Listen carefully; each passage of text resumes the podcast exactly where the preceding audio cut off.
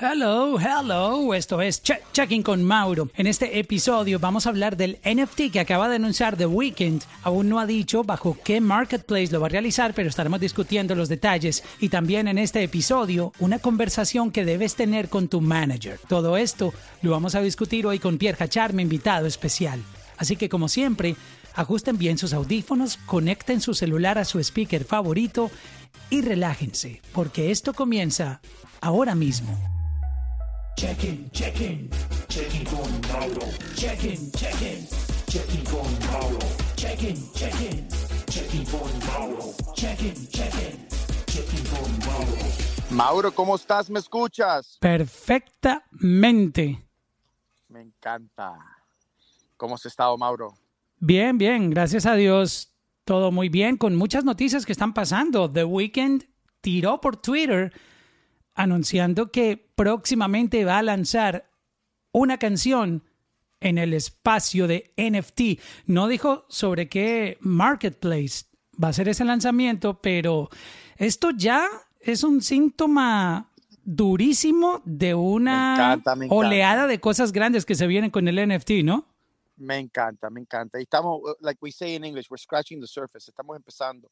Eso es una ola que está empezando a popularizar el NFT. Y en verdad, la mayoría de las personas todavía, Mauro, soy honesto, no entienden lo que es un NFT, lo que es el aspecto digital, el blockchain, el cryptocurrency. Pero artistas grandes que, eh, que hacen la publicidad para el lanzamiento va a ayudar a crecer el movimiento de lo que es el NFT y cómo pueden capitalizar. Y obviamente tiene efectos contractuales eh, con las disqueras y ahí eh, depende de tu contrato, hay un incentivo más grande a hacer un NFT versus no hacer el NFT, dependiendo de ciertas cosas en los contratos. No puedo entrar en detalle porque todo contrato es diferente, pero me alegro que está saliendo con esto. No se sabe todavía los detalles del, del lanzamiento de The Weeknd. Ha, sido un poquito, como decimos, a little vague en his announcement, pero creo que es algo importante para su carrera y bueno, para la industria, ¿no? Correcto, aunque yo te puedo asegurar que ya se sabe casi todo pero le tiene que meter un poquito de expectativa. Él no puede estar mencionando desde ahora porque es algo tan nuevo que, la gente no va a procesar la información. Al menos el NFT es como que la gente, digamos, cierta parte de la industria lo ha escuchado mencionar y yo creo que el propósito de él era que la gente supiera ese movimiento que va a realizar, pero creo que no querían volver también el marketplace ni nada de eso porque ya es demasiada información este, como para asimilarlo. Lo único que puso en su Twitter, en, lo puso en inglés obviamente, dice New Song Living in NFT Space Coming Soon. Puso tres puntos suspensivos, pero luego puso otro Twitter, otro tweet. ¿Y qué dice ese tweet? Y te dice, digo mi opinión. Dice PS. Punto, This chapter is in quiet Isn't Quiet Done Yet. Hmm. Que no ha terminado este capítulo. Y luego, y luego pone otro. Ajá. Still tying some loose ends. ¿Qué estará queriendo decir este tipo? Still tying some loose ends. Te explico, te explico. En el mundo del NFT, los derechos, si todo el mundo no está en la misma página, los derechos se tienen que cerrar completamente para la distribución y las regalías y la reventa de esas canciones, porque acuérdate que la NFT te deja capitalizar de la reventa de esa copia, ¿no? Algo que no podías hacer con copias físicas ni MP3, pero con blockchain te deja hacerlo. Entonces, como que, en mi opinión, no quería darle larga a la... porque acuérdate que hay mucho buzz con el tema de NFT ahorita, ¿no? Y muy pronto los ciertos artistas van a estar tardes a la, a la fiesta si no empiezan a moverse con los NFTs. Y yo creo que él dijo, yo no puedo aguantar más, vamos a, vamos a anunciar. Así tenga todo listo o no, así sea parte de la publicidad de que still tying loose ends, como que todavía estoy amarrando eh, los detalles finales, pero no le pudo dar larga. Y me parece que como que ya está casi listo, o si no listo, y como que ya están buscando la mejor manera de lanzarlo, como es una avenida nueva para la música. Eh, em, pues como que se están organizando un poco y me parece excelente, porque el NFT de verdad que eh, em, hay un futuro brillante para esto. No ahorita, ahorita, ahorita, es una novedad, eh, pero en dos, tres años la tecnología va a ser impresionante. No, y aparte yo creo que como hay tantas plataformas que están llegando nuevas a jugar en este mundo del NFT, también puede ser una estrategia de el poder motivarlos más a esa competencia de quien quiera hacer esa exclusividad con él, porque tú sabes que esto también se vuelve un, juego de, plataformas, ¿no? De quién tiene como eh, los mejores auctions, los mejores lanzamientos. Eh, estamos en ese momento de, esa guerra de plataformas de NFT. También muchos de estos artistas tienes que entender que son partners, son socios en muchas de estas plataformas, o en silencio o públicamente, y esa fama se usa para desarrollar la plataforma en sí, ¿no? Entonces eso puede ser parte de la jugada. No, no sé 100%, pero es una jugada. Tampoco se saben detalles si básicamente esta canción va a ser una de una, o sea, como que va a tener un solo comprador, una sola pieza, o es básicamente que él quiere vender un, determinado número de copias, ¿no? No hay mucha claridad en, la manera como va a ser esa venta, ¿no? Sí, correcto. Y para los que están acá y no entienden lo que es un NFT, es básicamente una pieza digital única usando la tecnología blockchain para poder verificar que es una versión original.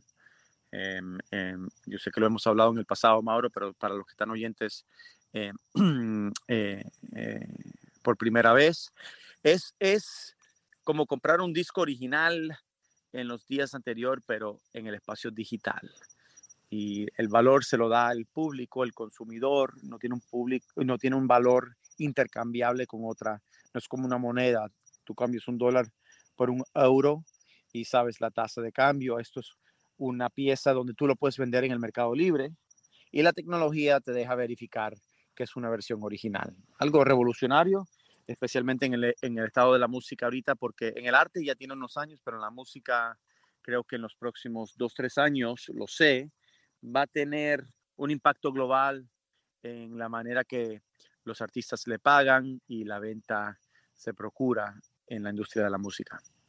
Teniendo en cuenta el negocio que hizo Kings of Leon, que fue un negocio este, que generó dos millones en ventas. Este, creo que fue más, Mauro. Ah, se, duplicó, yo creo. Fueron, no, no estoy seguro, pero fue mucho, mucho dinero y fue en, en unos días, ¿no? Sí, aquí hay un titular que habla de 2 millones, pero yo también tenía la duda, ahora que haces el comentario, que esto había pasado de 4 millones y medio, pero me quería basar por esta noticia este, que encuentro que hablan de 2 millones de dólares. En Billboard también están hablando de, esa cifra, dice aquí um, que en el auction, en la, este, subasta. la subasta eh, que duró 24 horas, Dicen que aproximadamente fueron dos millones de dólares. Si esta banda, que obviamente es una banda legendaria, pero, pero no es tan vigente como, como The Weeknd, este, Steve Aoki hizo un negocio casi de 6 millones y The Weeknd uno esperaría que, que hiciera algo el triple de esto, ¿no? Yo quiero un NFT de The Weeknd en el túnel del Super Bowl con todos los espejos y yo quiero que haga una colección de todas esas expresiones. Sería un palo, Mauro. O sea, de, las caras que él hizo cuando la cámara lo, estaba siguiendo. El túnel, del Super Bowl con, su música atrás. Sería un palo, en verdad. E, eso es posible. Si esas imágenes ya están disponibles afuera. Eh... Sí, 100%, 100%. El Weekend hace una, un partnership con, con el Super Bowl y la televisora, que son dueños del broadcast, y lanzan eso, esas piezas, sería un palo una reliquia del Super Bowl de este año. El que sea fanático de The Weeknd y del Super Bowl y de los deportes, lo compra, porque en 30 años va a valer mucho dinero. Sí, y pensando un poco en la estrategia que está pasando con esto de The Weeknd, eh, yo creo que en este momento ellos están analizando cuál sería la mejor manera de que esto tenga un impacto grande, porque a lo mejor él es, sería uno de los pioneros en hacer lanzamientos ah, de esta manera, pero también creo que entiende que mucha gente, yo diría que más del 90% de los fanáticos, por no decir más, y no se enterarían ni entenderían ese lanzamiento de qué se trata, que también es como una parte muy difícil de manejar en este momento porque no, no es sencillo comprender lo que es en un, un NFT en, el mundo en este momento. Correcto. Sí, por eso es importante tener estas conversaciones. Estas conversaciones son el, el inicio de un movimiento digital, como fue el, el MP3 hace unos años y Steve Jobs fue a las disqueras y en verdad las disqueras no entendían que el producto físico ya no se iba a formalizar en algo muy popular porque venía el MP3 y nadie lo creía. Y teniendo esas conversaciones fue un pionero, pionero con lo que hizo con, con Apple, ¿no? Y lo mismo pasó con streaming y cuando Spotify salió y, y, todo el mundo decía, ¿qué es esto de lo que es un streaming? Que no esto, no, esto no pertenece a mi computadora, esto es una nube, que es una nube. Las mismas conversaciones estamos teniendo ahorita, Mauro, y son conversaciones, en mi opinión, el que está en la música y quiere tomar esto como serio o ya está serio en, en el negocio de la música, no puede abandonar las conversaciones del NFT, porque el NFT y si entiendes el, el NFT no es lo difícil, es una pieza digital y puedes verificar que es de eh, origen original. Lo difícil es entender lo, lo que se llama el blockchain de la, de la, criptomoneda y la tecnología de cómo verifican con esos 42 eh, eh, characters que te da la autenticidad de esa pieza y cómo puede revolucionar, cómo le pagan a los artistas sus regalías, cómo le pagan a los compositores sus regalías, cómo le pagan a todos los que son dueños de derechos, incluyendo las disqueras y las editoras, en una manera muy transparente, muy directa y muy verificable. Sí, es aún confuso. A mí, a mí me confunde esa parte de, de, los pagos, este, pero me imagino que todo va conectado a la, a la, plataforma donde tú realizas esa transacción, ¿no? La plataforma es la plataforma de Ethereum. Hay bastantes plataformas. La, la, la concreta es el, la plataforma Ethereum. O sea, con, con el valor del Ethereum, no, no, la tecnología de Ethereum. Ok, la tecnología, pero no el valor de la moneda. No, porque Ethereum tiene su moneda, tiene su token. ¿Ok? Pero es como Bitcoin tiene su propia, es, un, es un blockchain, ¿ok? Y la moneda se llama Bitcoin. Ethereum, tú puedes construir monedas sobre la tecnología de Ethereum, la plataforma de Ethereum. Tú puedes crear diferentes monedas. Hay muchas monedas en la plataforma de Ethereum y Ethereum tiene su token encima de la plataforma de Ethereum. Y básicamente son maneras de minar em, eh, dinero digital. Es, no quiero entrar en detalle porque voy a, voy a confundir a la gente, pero sí te digo que con lo que te estoy diciendo, Ethereum es la plataforma más popular para vender NFTs, porque usas la plataforma del blockchain para verificar las transacciones y usas la moneda para pagar los NFTs. ¿Ok? Entonces... Em, Pero se usa la moneda con el valor del Ethereum. Eh, sí, porque el valor, lo que estás invirtiendo es, claro, el valor del mercado de Ethereum porque eso sube y baja dependiendo de... Ahorita el problema, yo lo sigo mucho, yo lo sigo todos los minutos de mi... o sea, por ejemplo, el, Ethereum hoy está ciento, subió 120 dólares, en un solo día subió 120 dólares. es decir, que si ayer, si ayer se hubiera hecho una transacción por NFT, hoy, hoy estás ganando más billete, ¿no? Sí, eso es lo, lo bello. Y cuando, te, cuando, cuando Mauro dice, para los que están escuchando, cuando Mauro dice que subió es que estaba en 1600 y pico, ahorita está en 1800 y pico, si no me equivoco. 1813 con, con dos, está hoy. Ahí está, ahí está. Entonces, si ayer compraste un NFT que usa la tecnología de Ethereum y usas Ethereum, la moneda, para comprar, pues, eh, y lo compraste ayer, el dueño de ese NFT recibió 1600 y pico Ethereum, ¿ok?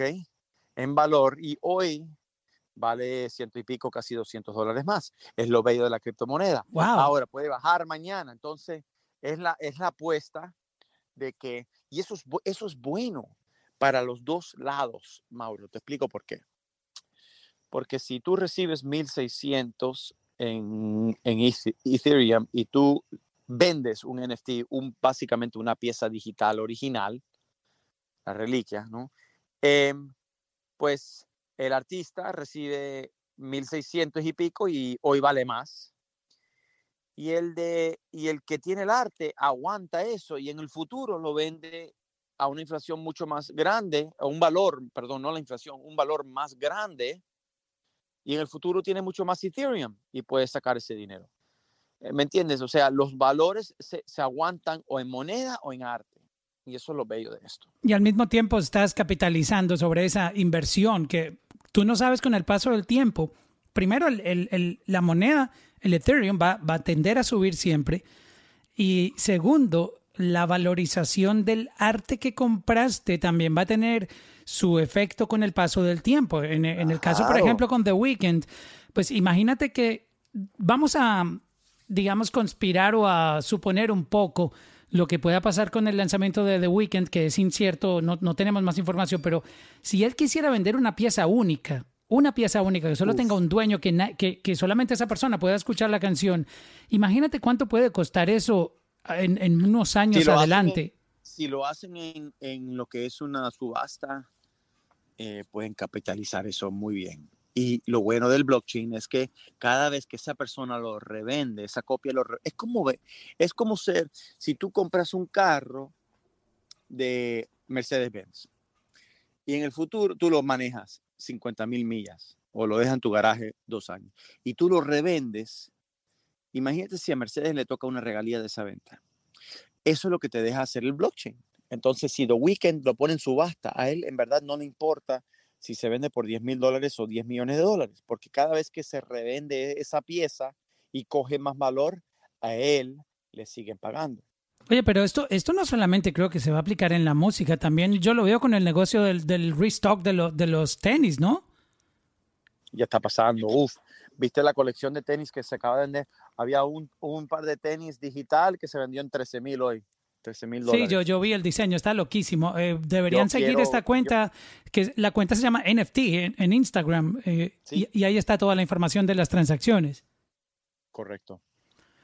So, vamos a esperar entonces qué pasa, pero cerrando el tema de The Weeknd, yo pienso que esto va a traer una oleada de lanzamientos porque estamos en una época donde también la innovación como que forma parte de, de ese proceso que muchos artistas necesitan pasar para, para no quedarse atrás de, lo que está pasando en la revolución en el mundo. Y creo que eh, cuando un artista se atreve a innovar, también gana doble, porque está escribiendo historia y en este momento se está escribiendo la historia de, del NFT en la música. Entonces, los primeros que hacen el movimiento, ya se habla muchísimo de Steve Aoki, se habla de Kings of Leon, se habla del lanzamiento que hizo Osuna, de la colaboración con Alec Monopoly.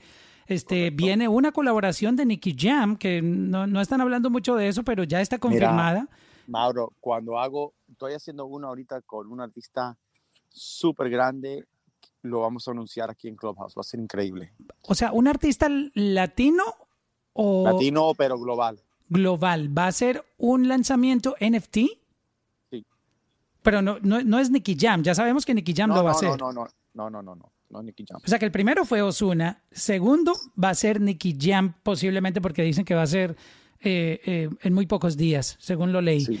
y el tercero, si no aparece nadie más en el camino, sería el que tú estás hablando. Correcto.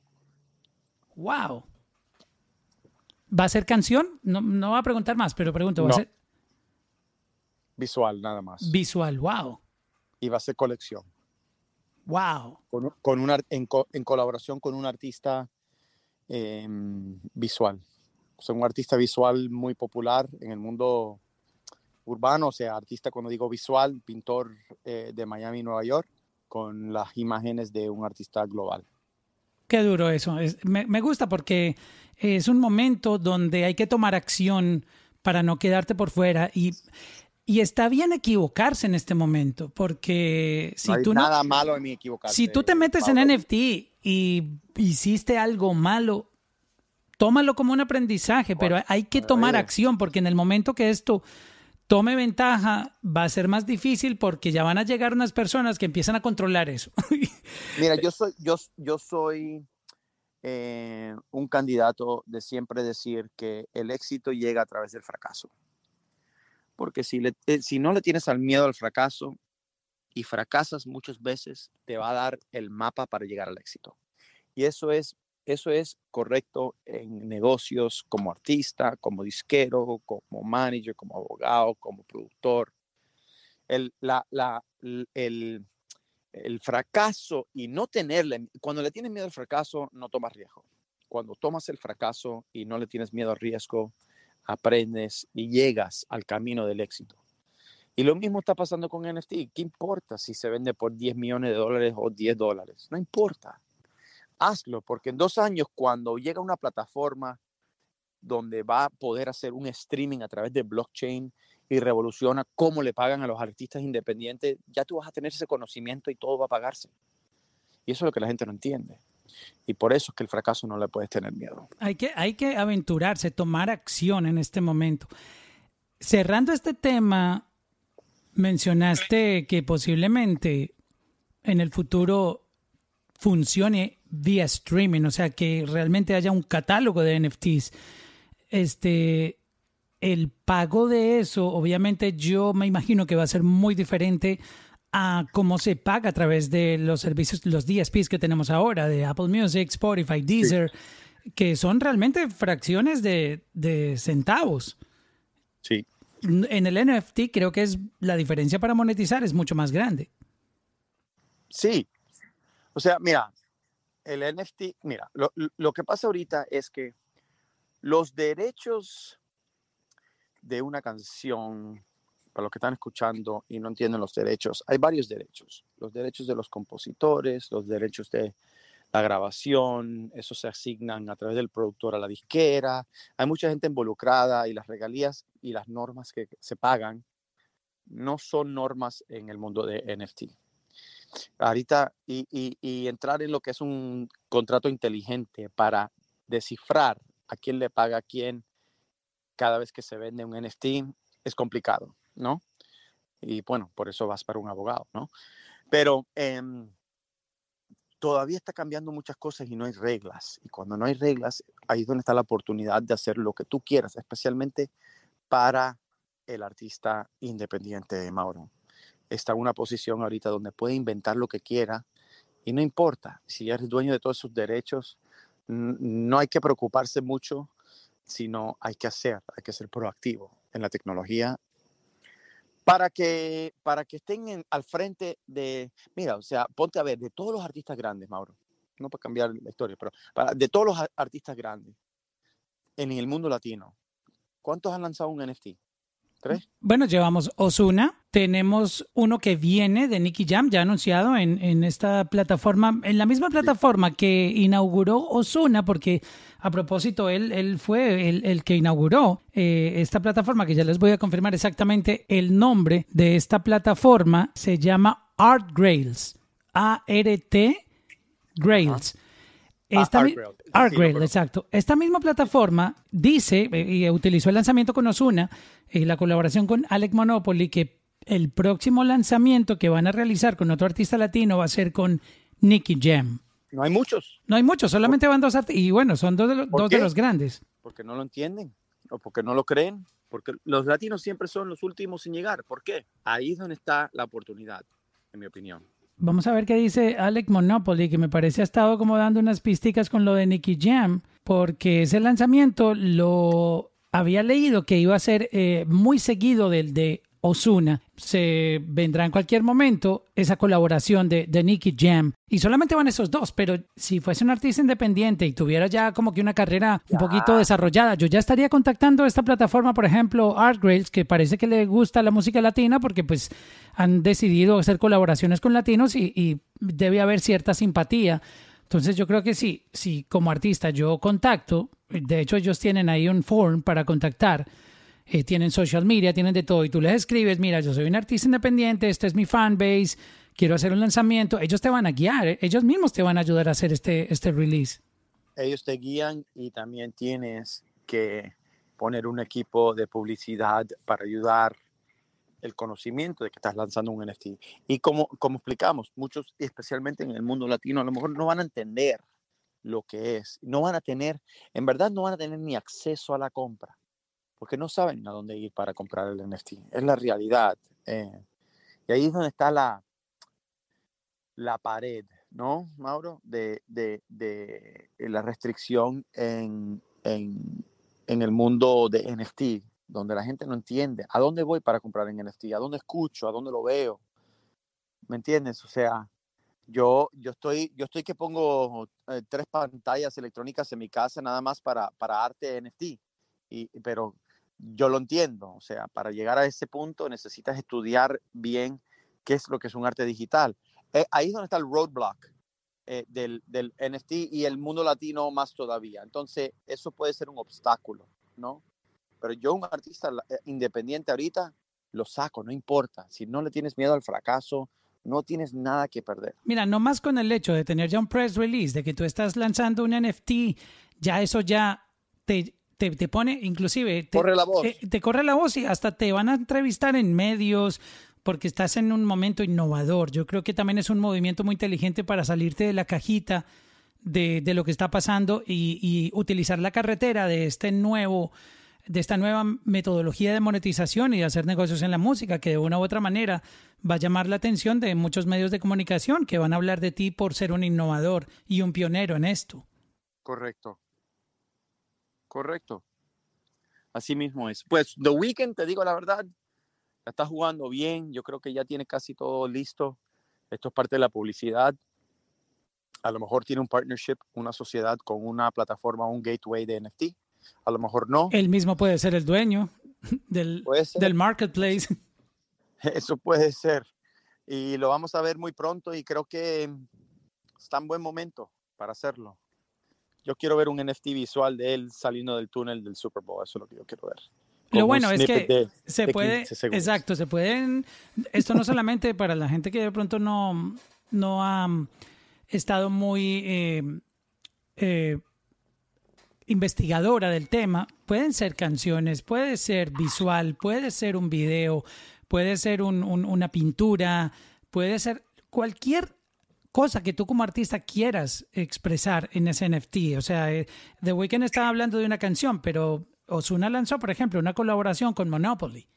No, Osuna no lanzó música. Él hizo una colaboración de arte, donde él pintó y, participó en la, en la creación. Entonces, esto es como que si no te interesa con música, explora la parte de arte, la parte visual. Ahora, si te interesa con música. no tienen nada que perder. Exacto. Nada. Nada. Tiempo y no es tiempo, es inversión. Exactamente. Este, soltando este tema y entrando en el room de, de, hoy, este, que es la conversación que tienes que tener con tu manager, vamos a empezar a hablar de este tema que me parece muy sano y creo que ha generado también muchos malentendidos por precisamente no tener las partes claras con, con el artista y el manager.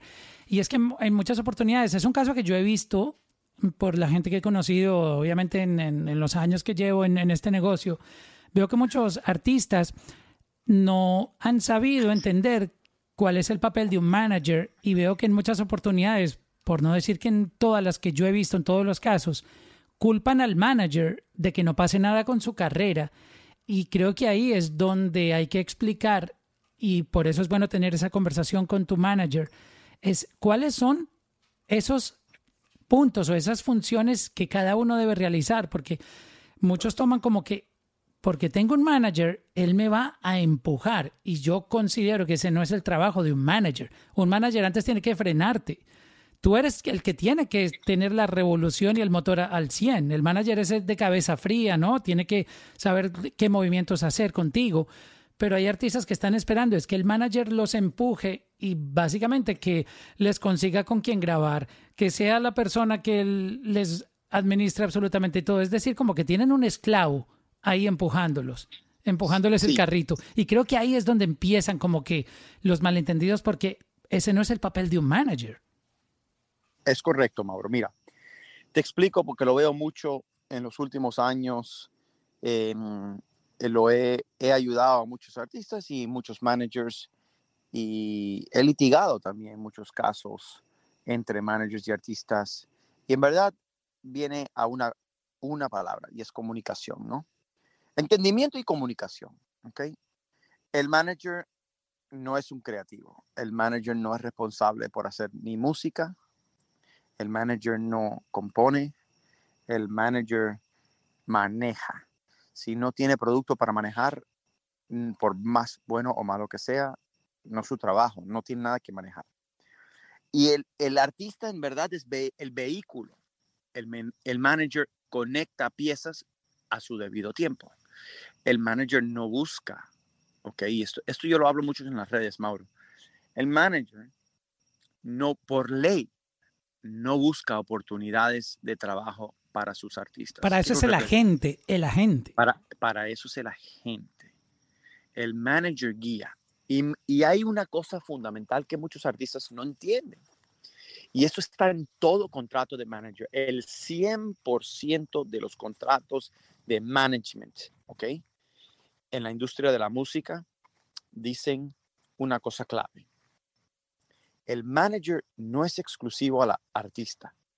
El artista es exclusivo al manager. ¿Qué significa eso? Eso significa que el manager puede tener más de un artista y más de un interés en el negocio. Y ese es un punto ya de problemas, porque creen que es, que es como en el matrimonio. Oh, me estás engañando con otro porque firmaste a uno que es mi competencia. O sea, y yo entiendo, yo entiendo que los exacto. pueden ser celosos de uno a otro y eso, eso es equivocarse en vez de aprovechar. Al contrario, está creciendo el team. Exactamente. Es que, es que ese egoísmo de nosotros los humanos y sobre todo en, en, la industria de la música, eso, eso no te lleva a nada. Esto es un trabajo en equipo. Solo no se triunfa en esta industria. Se los puedo garantizar. Eh, Mauro, solo el que triunfa, le doy el trofeo. Se lo compro yo. No, no, existe. Los equipos más grandes del mundo son los que tienen éxito y los que lo quieren hacer solo pierden porque no quieren repartir dinero. Mira, yo, yo aprendí algo muy, muy, muy pronto en mi carrera como abogado y es, el que reparte dinero tiene poder. El que no reparte dinero no tiene el poder. Entonces, si tú eres un artista y quieres que la gente trabaje gratis para ti, pues nunca van a trabajar para ti. Es simple. Nadie trabaja gratis. Eh, y el que, el que entiende, y mis clientes, los que más generosos son, son los que más éxito tienen. No, vamos a meter a esta persona, listo, pum, pum, pum, ok, no, vamos a darle un porcentaje. Aquí vamos a pagarle un dinero. Este publicista, no, vamos a pagarle bien. Es porque los buenos hay que pagarles. Y si quieres triunfar, mira, ¿por qué los, los, los grandes triunfan? Porque entienden que tienen que meter gente en su equipo, que tienen talento en lo que hacen y hay que compensarlos. Un artista grande no se mete en una tarima por menos de X dinero. Te dicen que no. Es más importante decir que no que decir que sí. Voy a repetir eso. Es más importante decir que no que decir que sí. Saber tu valor necesita decir que no para que la gente valore lo que tú haces, ¿ok? Claro, en esto te, si tu tarifa es de 400 mil dólares y alguien viene y te dice 200 mil, puede que 200 mil sea mucho billete. Tienes que decir que no. Dicen que si no. Si el artista entiende eso, pues los managers, los, los agentes, los publicistas, los productores y toda la gente que lo va a ayudar a crecer, también tienen un valor y, y los grandes entienden eso. Y los que queden atrás quieren todo para ellos. Hay un balance, hay lo correcto. Eso, para eso es el equipo, se habla y, es y, eso es así, ¿no? Pero muchas veces también el artista y el manager y esa relación, ¿ok? Eh, se trata también de comunicación, porque, y, y esto me pasa mucho, cuando hay un producto en mano listo para llevar al próximo nivel y guiarlo hacia el éxito, es cuando el manager tiene el trabajo. ¿ok? Y cuando el manager todavía no tiene producto ni artista para manejar, no hay mucho que hacer. El vehículo es el artista. El vehículo no es el manager. Pero ahí es donde, donde los artistas están esperando que el manager haga algo. Y es la parte que yo nunca he entendido por qué se confunden. Si, Porque no saben. Pero es que es muy importante, mira, Pior, que es muy importante que, que los artistas, antes de tener esa conversación con el manager, sepan eso primero, que el manager no es quien te va a decir lo que tienes que hacer, ni, ni, ni tiene que ir a despertarte por la mañana. Mira, levántate a trabajar, ve y graba. No, eso se llama un asistente. Exacto. si tu manager te está despertando en la mañana, eh, hay un problema con el manager. no, no, no. El artista está esperando que el manager lo empuje. Sí, mira, y unas algunas veces el manager tiene que empujar, o sea, eh, y, yo he tenido esas conversaciones mucho eh, con otros managers, con artistas, etc. Algunas veces uno agarra el teléfono y le dice, ¿qué estás haciendo? ¿Por qué no? No, que esto, que lo... No, no, no, no. ¿Por qué tú no estás haciendo X, Y y Z? pero son conversaciones incómodas, se tienen que hacer. Pero para el manager es incómoda porque ningún manager serio quiere trabajar con un artista. Exacto, es que, si, no se empuje solo. si tú tienes que empujar a un artista, ese no es tu artista, ese artista no, es para ti. No, no, ese artista. antes, antes al artista hay que frenarlo.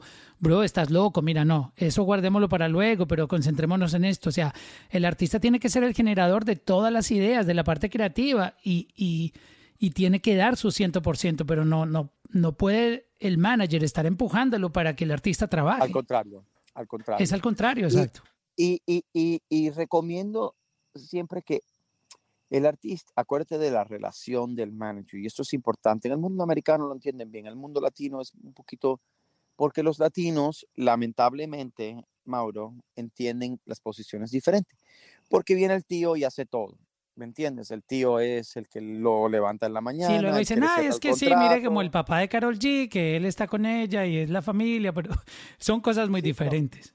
sí, son diferentes, pero Carol G fue inteligente y agarró otros managers y sabe, se acercó a otros equipos, se agarró business managers, créeme, yo, yo, yo sé mucho de esa carrera y, y, y, y supieron que hay un mundo más allá de la persona al lado de ti que siempre has conocido tu vida y darle el, el, la posición a gente que a lo mejor no conoces tanto, pero sabes que te van a llevar en tu carrera a un próximo nivel.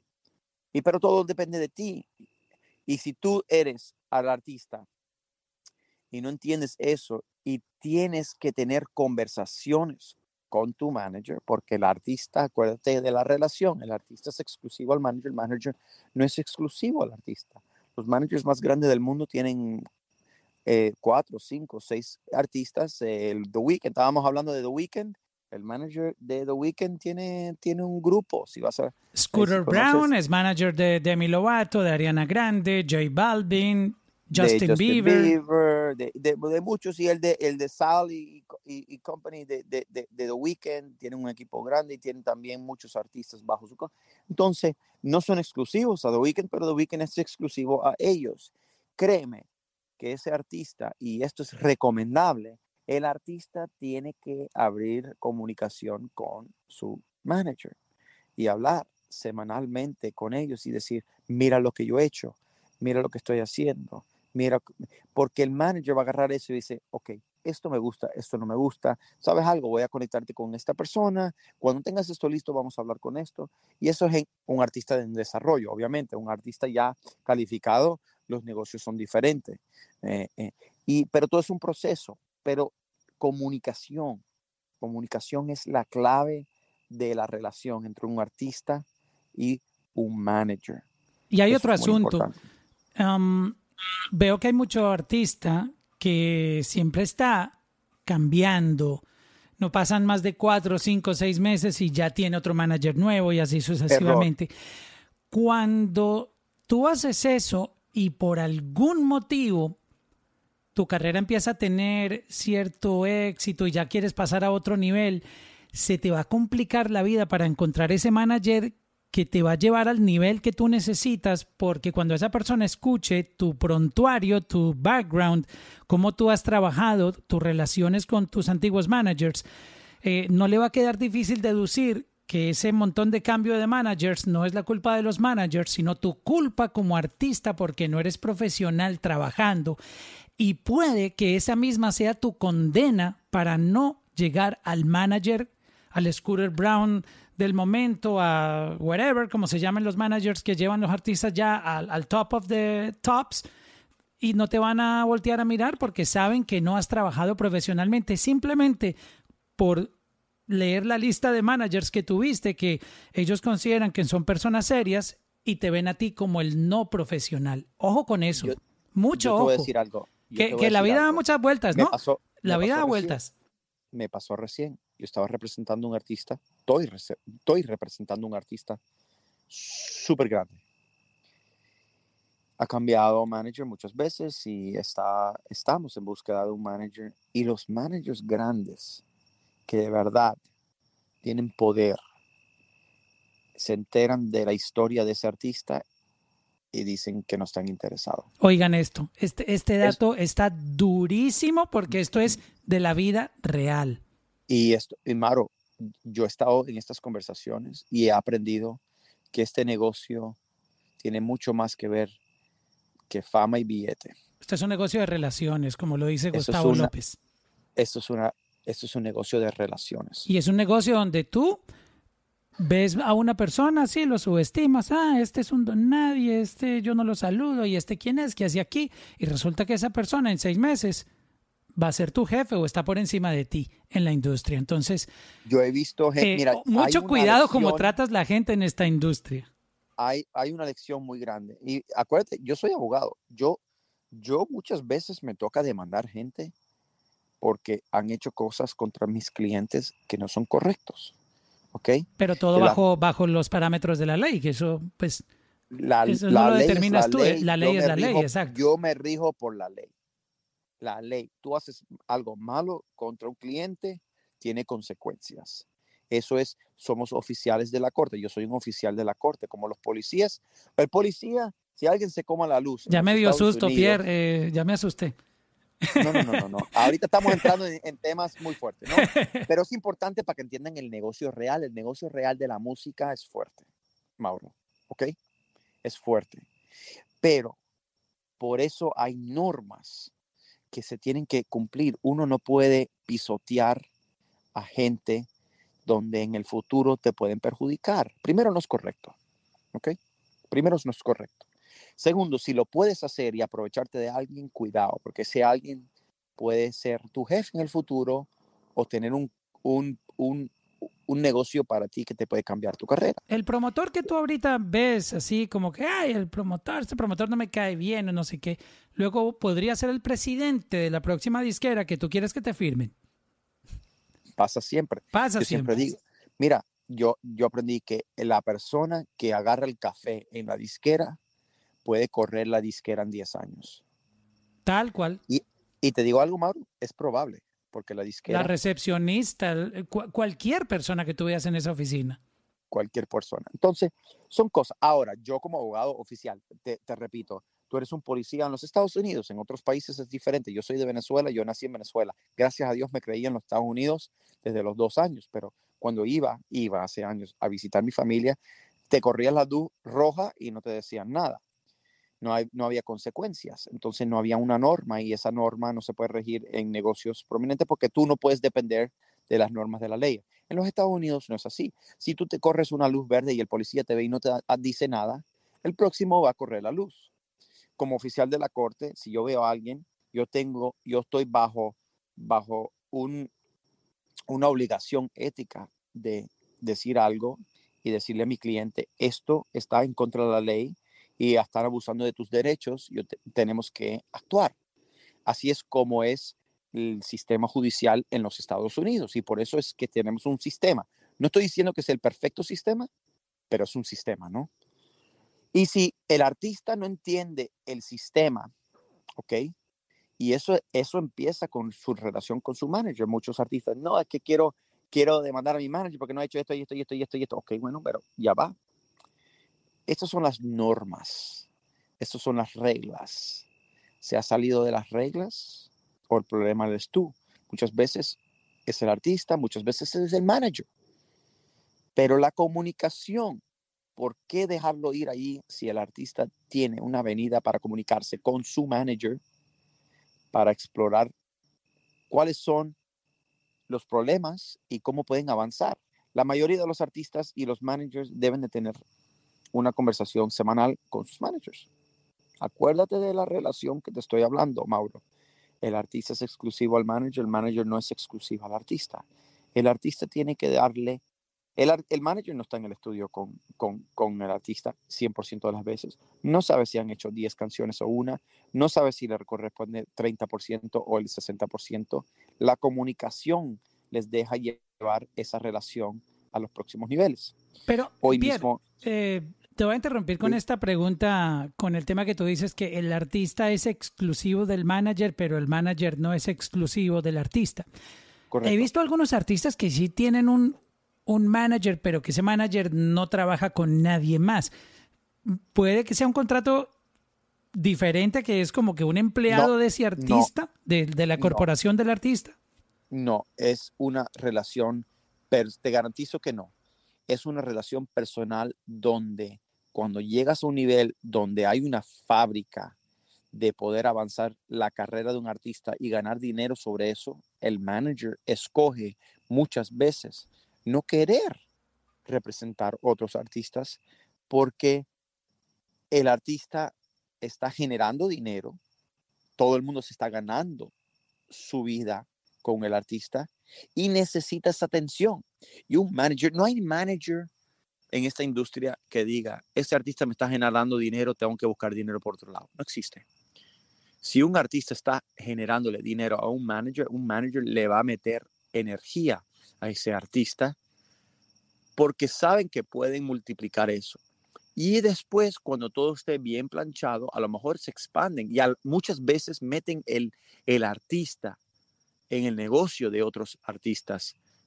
¿Me entiendes? Porque jalan ese tipo de negocio. Eso es otro, eso es otro tema, Mauro. ¿Me entiendes lo que te estoy diciendo? Sí, sí, claro, y, es entendible porque al final el manager también tiene intereses de, crecimiento, y tanto para ambos, para, para su carrera como manager y, para que el artista crezca también. Yo conozco artistas que tuvieron cuatro, cinco, seis artistas, uno pegó y pegó grande y le dijeron a cuatro otros artistas, no te puedo dar el servicio que tú te mereces. Claro, porque la, atención... Porque tengo un artista tengo un artista que está explotando y le tengo que meter inversión. Y tiempo además, eso requiere que tienes que trabajar más tiempo para él, en el caso del manager. Correcto. Pero, a la final, mira, un no, no hay un manager que pueda hacer algo para un artista que un artista no pueda hacer solo en términos de su música y lo que vale. Yo he puesto gente en un cuarto muy importante, de los más importantes de la industria, Mauro, donde no hay negocio por hacer porque el artista no está preparado para ese negocio. El manager no tuvo nada que ver con eso. El artista no estaba preparado para la oportunidad. A la final tú estás vendiendo el producto y el producto es el artista. Y muchas veces cuando el artista está preparado y esas conexiones se hacen porque es lo correcto por hacer, porque no toda oportunidad, oportunidad que brilla es correcto para el artista, sea grande o pequeño, ¿no? Vamos a estar claros. Y ese es el trabajo, ese sí es el trabajo del manager. Es decir, yo entiendo que esa oportunidad es buena, pero no es buena para ti oh, yo creo que tú debes hacer eso. Porque se puede quemar el artista. Si el artista no está listo, se puede quemar.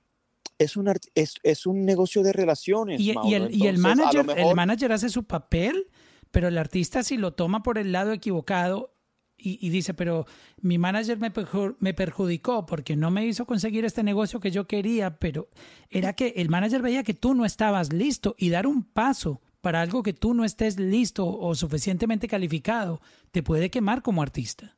Lo que pasa es que los managers, los buenos managers, tienen visión también, ¿ok? Tienes que entender que los managers también son empresarios, tienen visión. Y muchas veces los artistas no entienden esa visión.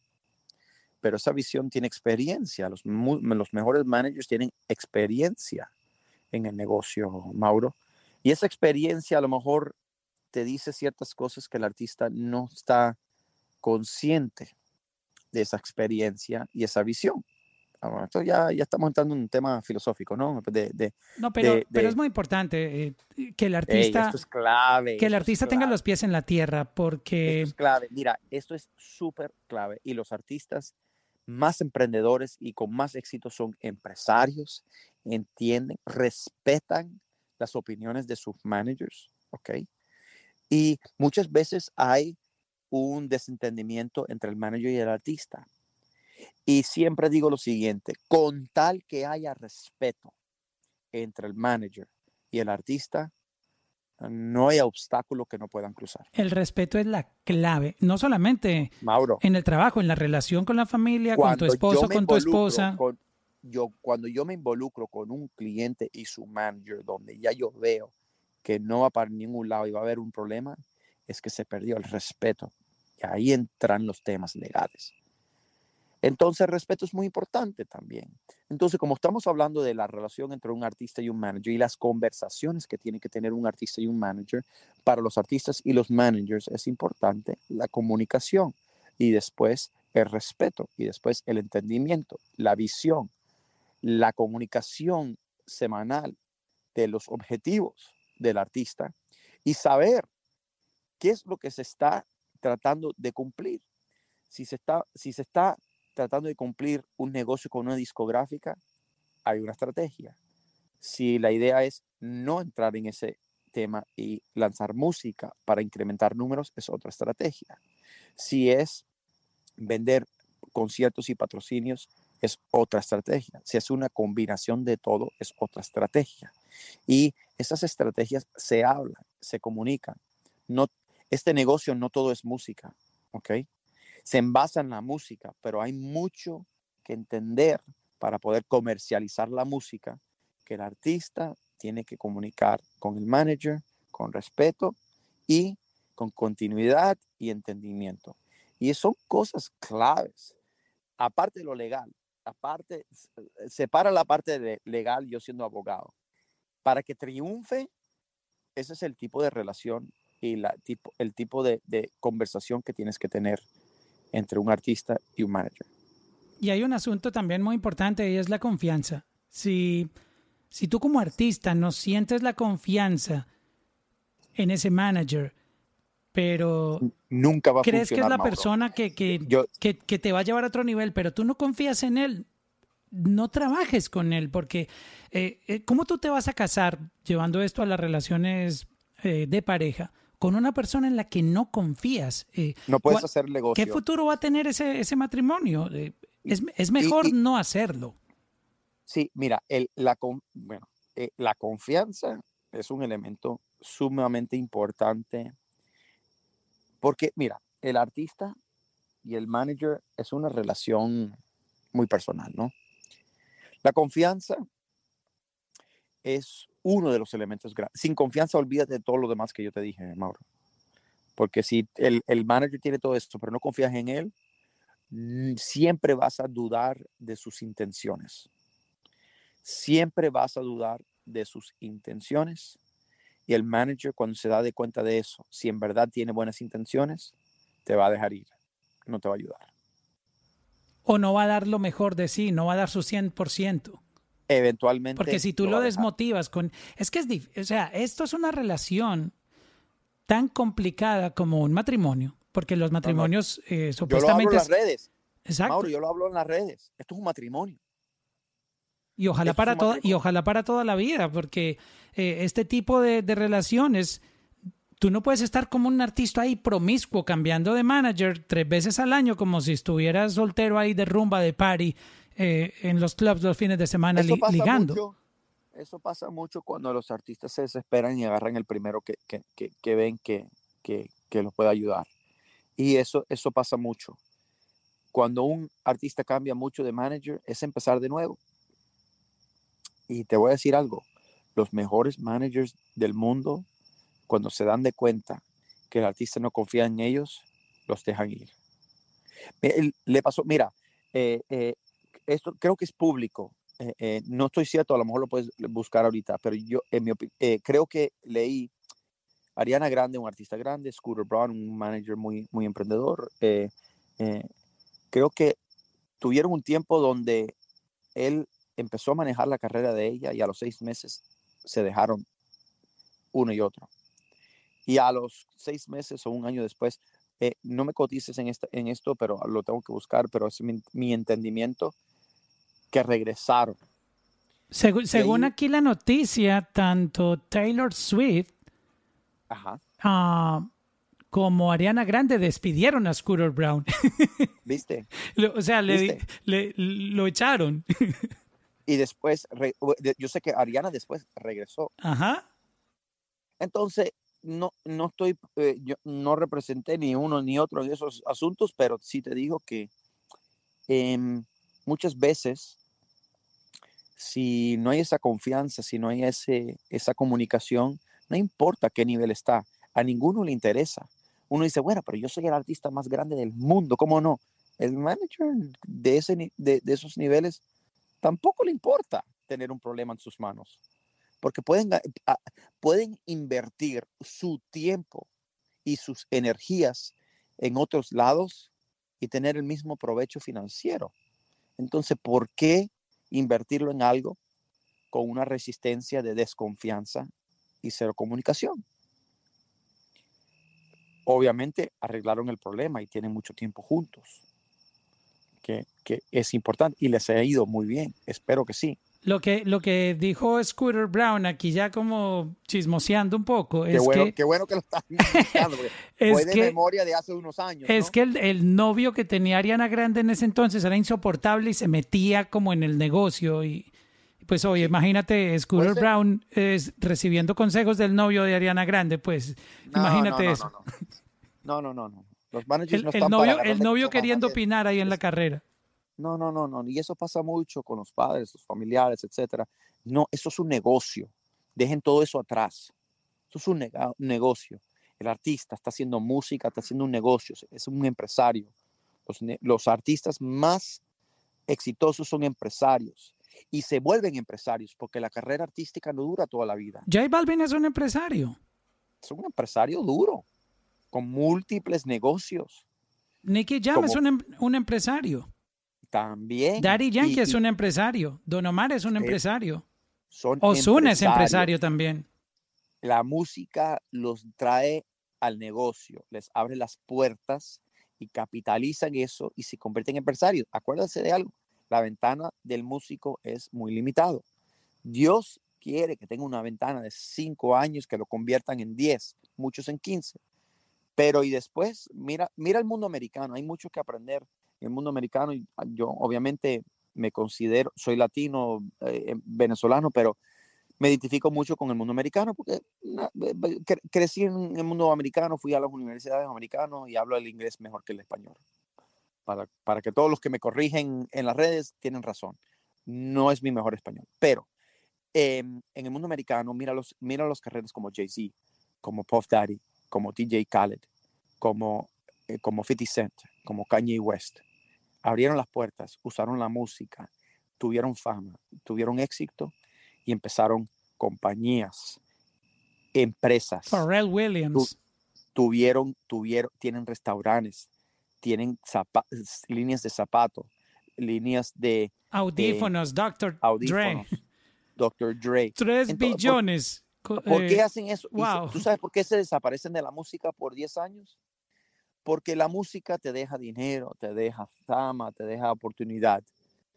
Pero el negocio que puedes hacer a resultados, si eres inteligente y tienes buen equipo, y tienes comunicación y tienes confianza y sabes cómo ser líder en tu visión como artista, conjunto con tu manager y tus equipos, hay negocios mucho más grandes que puedes hacer ya cuando estás en el ascensor del éxito. Y ese ascensor del éxito te lleva a negocios no de 5 millones, no de 50 millones, de, pero de 500 millones. Entonces, si, si, estás vendiendo unos audífonos y lo vendes por 500 millones de dólares y te, te, tocan, te toca la mitad de ese dinero, etcétera, no sé los números exactos de ni de Beats by Dre, ni de Vitamin Water de 50 Cent, ni de, ni de Def Jam, ni de, de todos estos, pero eh, todos esos negocios son a consecuencia de escalar tu música, pero entender que hay un factor mucho más grande de la música y ahí es donde tú entiendes que la música es un negocio. Correcto. Yo te voy a tocar un punto muy importante que considero es demasiado común, sobre todo en la manera como la música hoy en día se está moviendo, y es que hay muchos artistas independientes que no tienen equipo, pero tienen un, un manager. Ya que tú no tienes equipo, no tienes agente, no tienes un team detrás de ti, un publicista, un community manager, básicamente eres tú y una persona que tú hablaste para que fuera tu manager. Ahí es donde considero yo que pasan todos esos malentendidos porque tú te estás moviendo no de una manera profesional, porque los artistas que ya están, digamos, con una carrera que está rodando bien, que tiene buen aceite y está funcionando bien, tienen un team para marketing, un team de promoción, un team de publicistas, un team de eh, A&R, tiene su, su gente, sus compositores, etcétera. Toda esa maquinaria rodando súper bien. Pero un artista independiente que está en la lucha ahí, que obviamente está haciendo numeritos y empezando solito o solita, esa relación con el manager, yo creo que ahí es donde hay más problemas porque están esperando mucho más de ese manager. Ya ese manager es manager slash community manager, slash publicista, slash A&R. Entonces, ¿qué hacer en ese caso? Que ya esa, esa, ese título de manager no viene siendo manager, sino como que un multitasking. Ahí, eh, ahí es donde necesitan. ¿Qué hacer ahí? Ahí es donde necesitan más ayuda. Y tienen que ser conscientes que si son independientes, tienen que entender que tienen que empezar a monetizar su música. Y ese, esa monetización se tiene que reinvertir en expansión. Claro, pero, pero el, el, artista ahí es problemático, ¿no? Porque él está esperando que el manager le haga todo. E, es, ese, ese stage ahí del artista a mí me parece demasiado conflictivo para quien no, el para quien no entiende. tiene que tomar control. Eh, el manager tiene que entrar y decir, esto es lo que yo hago y eso es lo que yo no hago. Y si necesitas ayuda aquí, y esto estamos hablando de nivel, si necesitas ayuda aquí, hay que invertir aquí. El manager no es inversionista. Uh, ese punto también es duro. el artista tiene que entender, el los managers no invierten. Es que no, no tengo números en Spotify, pero y, esperando que, que, el manager se meta, están esperando que el manager se meta la mano al bolsillo de sus, de un salario que no, le estás pagando y, y que invierta en tu marketing. No debe ser así, porque ahí es donde cruzan las barreras de las responsabilidades de un manager. Y yo, mira, el mundo de la música se basa en una pasión a la música, ¿ok? Y muy pocos entienden que la pasión de la música es importante, pero no paga los biles, no expande los equipos y bueno, eh, eh, tienen que entender que el, eh, cuando el artista quiere que un manager invierta en la carrera de un artista, se está convirtiendo en un inversionista y tiene una expectativa diferente. Y ahí cambia el rol. Ahora tú tienes un manager y un inversionista. Y hay una diferencia. Sí. ¿Ok? Hay una diferencia en decir, dale, bueno, listo, no, tranquilo, yo, yo, yo, yo mando los boletos, son 3 mil dólares, lo sacamos del show.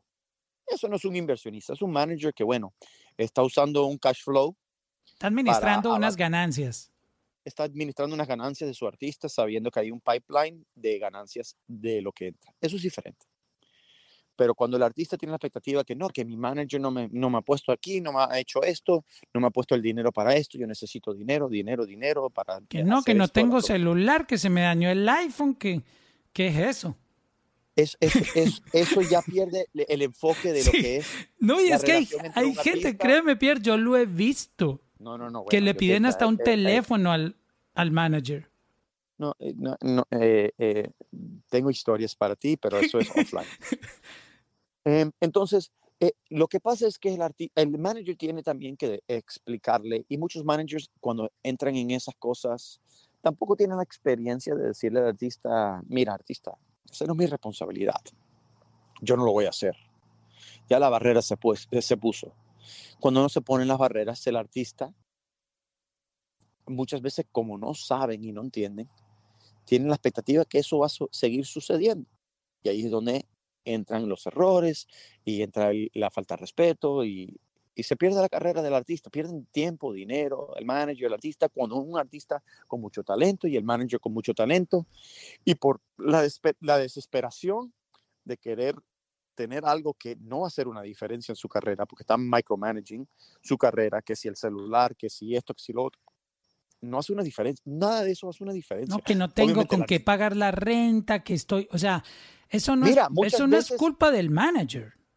No, no es culpa del manager. Y muchas veces, mira, yo he visto esto y ha funcionado. Un manager, si cree en un artista, ok, y, y yo, he, yo he estado en esos equipos y creen en el artista, hacen un sacrificio y ponen recursos y arman un equipo para decir, ok, listo, no tienes inversionista, yo soy tu manager, ya va. Vamos a hacer un plan, vamos a hacer un presupuesto, esto es lo que tú necesitas mensual, yo pienso que yo puedo hacer esto y esto y eso, si tú me das esto y esto y esto, porque un manager sin música y sin talento no puede hacer nada, nada, ¿ok? Nada. Pero si el artista de verdad pone de su parte, muchos managers sí te dicen, bueno, listo, yo busco la manera de que tú estés bien por un año, se cierra cualquier contrato, se habla con inversionistas, se habla con, con, con los equipos inmediatos y se hace un presupuesto y de un año. Y si de verdad un manager piensa que va a funcionar... Eh, Pero imagínate, e, ese negocio también es riesgoso porque digamos que en ese año no pasó nada y el manager y el manager sacrificó ahí unos ahorros, vendió un carrito o yo qué sé y, y metió 50, 70, 80 mil dólares para pagar tus gastos. Es tu manager, pero slash inversionista y no pasó nada, no, se, no hubo streaming, ese streaming no dio ni 100 dólares. E, esa relación se dañó porque ya el manager está perdiendo dinero. Sí, eh, entonces, eh, eh, por eso es que el artista tiene que ser muy pendiente de lo que exige al manager. Y si el manager decide hacer eso, y muchos managers lo hacen, Mauro, especialmente en el mundo de la música, pero siempre el artista tiene que entender que eso lleva, em, e, e, eso trae otra expectativa primero, recuperación. Segundo, a lo mejor un porcentaje más alto. Entonces, el rol del manager entra a un rol más activo. Y al, comienzo es fácil entrar en eso. ¿Ok? Yo lo he visto. Yo he, yo he sido parte de, equipos donde el manager pone su dinero. Pero eh, pone su dinero y, y la conversación es diferente con el artista. Yo necesito que tú hagas esto y esto y esto y esto, si no se va para la mierda. Y nueve de diez veces se puede se pierde el dinero. Sí, que es lo Y muchas veces y el que gana y el que gana es el artista. No, papi, yo manager, yo meto dinero otra vez, no hay problema porque ganó. Exacto. Son excepciones. Pero siempre termina ganando. No, no te, no te digo que no funciona, pero no es común. Y no eh, es una conversación que en verdad no se debe de tener a menos que sea necesario, Mauro. Sí, sí, de verdad que eh, y entiendo los artistas también porque es un es, un estatus, es un momento de tu vida donde tú estás pasando tan mal los ratos en todo sentido que ese manager para ti se vuelve como que la salvación. Entonces, tú estás esperando que él te meta dinero, que él te consiga ropa, que él te... O sea, es como... No. No es fácil, e-, ese momento no es fácil para un artista. Y ser artista, quiero, quiero, quiero decir esto, ser artista es difícil, es competitivo, Em, tu música puede ser excelente, pero el consumidor a lo mejor no lo acepta de repente, especialmente en el principio. Tú ves la carrera de todos los artistas, no, que yo canté 10 años, no me paraban bola, yo estuve 5 eh, años cantando para 100 personas y de repente tú tienes un éxito. Es difícil, pero el artista tiene que tener dos cosas en mente. Número uno, tienen que estar sano de la cabeza para entender que no es fácil, si no todo el mundo lo logra. Y número dos, tienen que tener la mente muy fuerte para poder confrontar esos obstáculos, porque el único artista que tiene éxito es el que tiene la resistencia para quedarse en el negocio y escalar con su talento y con su equipo. Si no tienen esas cosas, no llegan al éxito. Correcto y de acuerdo. Se nos acabó el tiempo porque yo le prometí a Pierre que hoy íbamos a ir una hora y me pasé. Eh, respondámosle las preguntas a Cristo y a Carlos y nos vamos.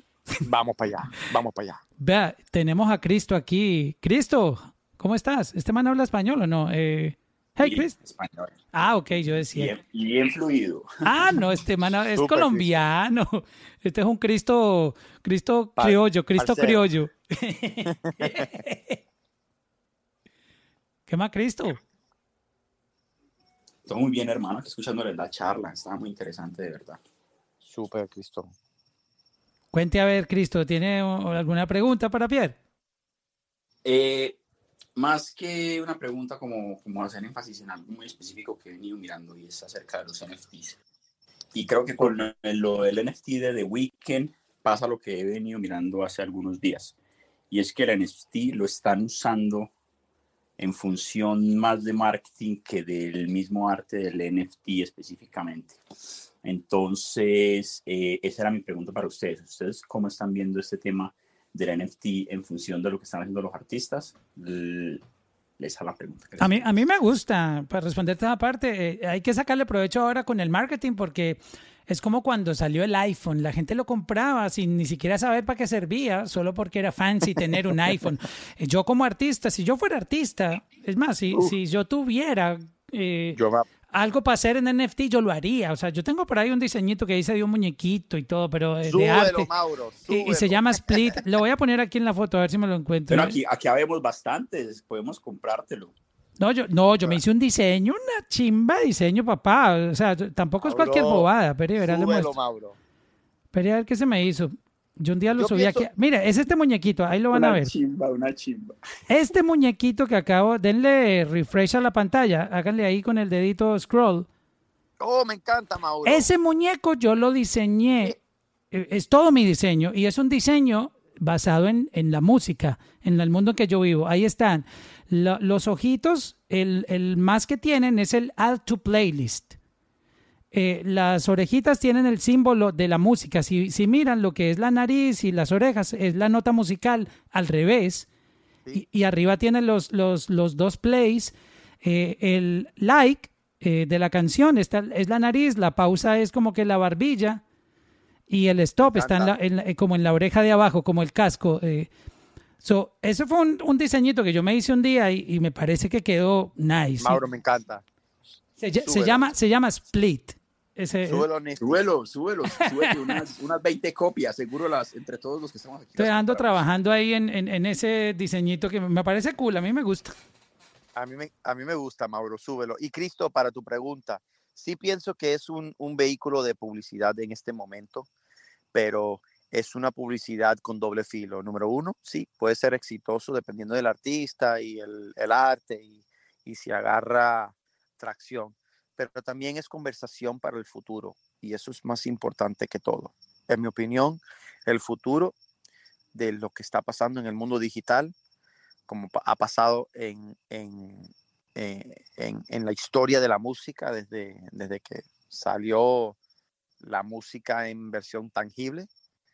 eh, son conversaciones importantes. Ve aquí, aquí por ejemplo, tomando un poco del pelo, si un artista está, entre comillas, medio apagado, medio apagado, que esto es normal en la música, y está esto del NFT, yo me invento con, con mi team, si yo fuera el artista, una campaña, lanzo una canción por NFT y ya le estoy dando material a mi publicista para que busque en Telemundo, Univision, SBS, iHeartRadio, por todo lado, la revista Billboard. Todo el mundo va a querer, todo el mundo va a querer cubrir esa noticia porque el NFT es el- la noticia del momento en la música. Entonces tú vas a ser un pionero y ya tienen material para hablar de ti, para De entrevistarte. acuerdo.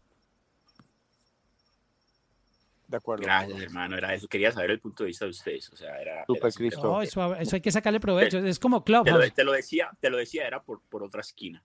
Pero igual, o sea, quería, quería simplemente escuchar su punto de, su punto de vista y me gusta. Un abrazo, mis hermanos. Súper, Cristo. Muchas gracias. Gracias a Cristo. Y tenemos eh, a Carlos. Eh, bienvenido, Carlos. Mi querido Mauro, Pierre, ¿cómo están? Muy Saludos, buenas noches Carlos. desde aquí, desde su casa en Guadalajara, aquí en, en México, un placer. Eh, Súper. rápidamente, para no quitarle su tiempo, porque ya sé, tenemos un ratito aquí. Eh, primero que nada, gracias por la, por la charla, Pierre. Muchas gracias también a ti por los Sí, porque Pierre está de vacaciones y está, o mejor dicho, se lo estamos robando al tiempo familiar. No te preocupes. No te preocupes. No, Gracias, Pierre, muchísimas Carlos. Gracias por el tiempo y también lo que subes en redes sociales ahí me ha ayudado muchísimo con los Gracias, términos Carlos. legales con la música. Mil, mil gracias. Eh, un tema muy específico que quería rápidamente preguntarles a ambos. Yo soy un artista independiente del género eh, pues pop. Tengo seis años. En este momento, bueno, al inicio me robaron dinero. Ya es algo que ya uno cree que son managers y justamente No eres el único, no te preocupes. Sí, claro, claro. ¿no? Exacto. eh, Eso es como decir, aquí me asaltaron, ¿no? O sea, es, a mucho, es muy común escuchar que te asaltan. Entonces, a mí me asaltaron musicalmente hablando, pero porque yo creía pues que eran managers, etcétera. El tema que ya hablaron, para no repetirlo, la cosa es, en este momento, yo le he dado mucha prioridad a crecer ahorita en redes sociales. ¿Por qué? Porque cuando lancé mi, última, mi último sencillo, soy cantautor. Este, y pues obviamente ya no hubo apariciones en las, en las televisoras, etcétera, pues por el COVID. Entonces yo ahorita le di prioridad a estar creciendo en redes sociales, a estar creciendo mi, mi, mi comunidad que me escuche. Al no haber aquí un, no sé, llame a este teléfono para tener manager, ¿cómo? O sea, es, es la pregunta. Uno obviamente siempre aspira a tener a alguien que te jale. Obviamente no como lo estoy planteando, porque yo estoy de que aquí me quedo acostado y es lo que ya dijeron, yo lo entendí. Pero alguien que te apoye, que te apoya crecer, esas ideas que a ti tal vez no sé, uno como por el hambre no te van a decir está bien, está mal. ¿Qué le recomiendan tanto? Creo que aquí ha de haber más artistas como a mí en este caso, porque no hay un número, decir, llame aquí, te darán un manager. ¿De qué ciudad eres? Aunque ah, llama a la sucursal de Guadalajara, o sea, o sea, no, hay.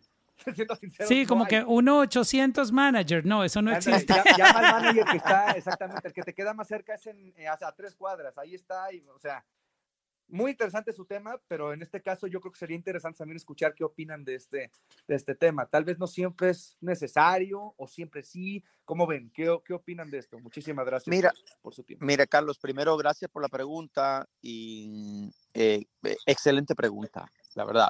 Y yo siempre le digo a los artistas, y tienes cinco o seis años en el negocio, en mi opinión, Carlos, estás comenzando, ¿ok? Esto, esto toma tiempo y no hay, no, hay, no, hay, no hay reglas. En tres años puedes tener un palo o en diez años puedes tener un palo. Em, yo siempre digo, es necesario tener un manager cuando las oportunidades y los negocios y el, el buzz, el, el, el, la atención que le están dando a tu música y a tu carrera es muy grande, donde ya tú no puedes manejar tu propio crecimiento como artista y ahí necesitas un manager. Cuando tú estás en ese punto, en mi experiencia, te caen todos los managers. Llegan solos, entonces, es lo que me, me dice. Sí, yo, yo, estoy de acuerdo con Pierre. Para rapidito mi opinión, tú haces tu primer ruidito y el eco le llega a ellos y te buscan. Sí, y ahí es donde tú tienes que ser muy, muy inteligente y decir, todo lo que nosotros hablamos, tú Carlos, ¿tú estabas en la conversación desde el inicio o nos agarraste desde el inicio? Todo Perfecto. Y si se la perdieron, esto, esto tiene podcast, ahora al final lo subo como podcast. Sí, entonces te voy a decir lo siguiente, cuando eso pase, tú vas a pensar y vas a referir a este podcast y vas a decir, ok, de los siete que me están contactando, estos cuatro yo sé que puedo hacer negocio con ellos. Esos cuatro, estos dos, yo confío en ellos. Voy a reunirme con todos, voy a preguntar ciertas preguntas. ¿Qué puedes hacer para mi carrera? ¿Qué te gusta de mi carrera? ¿Cómo podemos eh, envisionar esto en dos, tres, cuatro años? Porque esto toma tiempo. ¿Qué tú crees si me mantengo independiente y buscamos distribución? ¿Qué tú crees si agarramos una, una disquera y nos ponen dinero y damos los derechos a resultado? Y empiezas a hacer preguntas inteligentes donde vas a poder escoger un buen manager y va a ser un manager donde es como un matrimonio. Y también te recomiendo lo siguiente. Abres comunicación con todos, el que escojas, abres la comunicación con esa persona, haces un plan de trabajo donde es como un trial period. ¿Cómo se dice un trial period, Mauro? Un periodo de prueba. Un, periodo de prueba. Yo, soy el eh, official eh, translator. el famoso.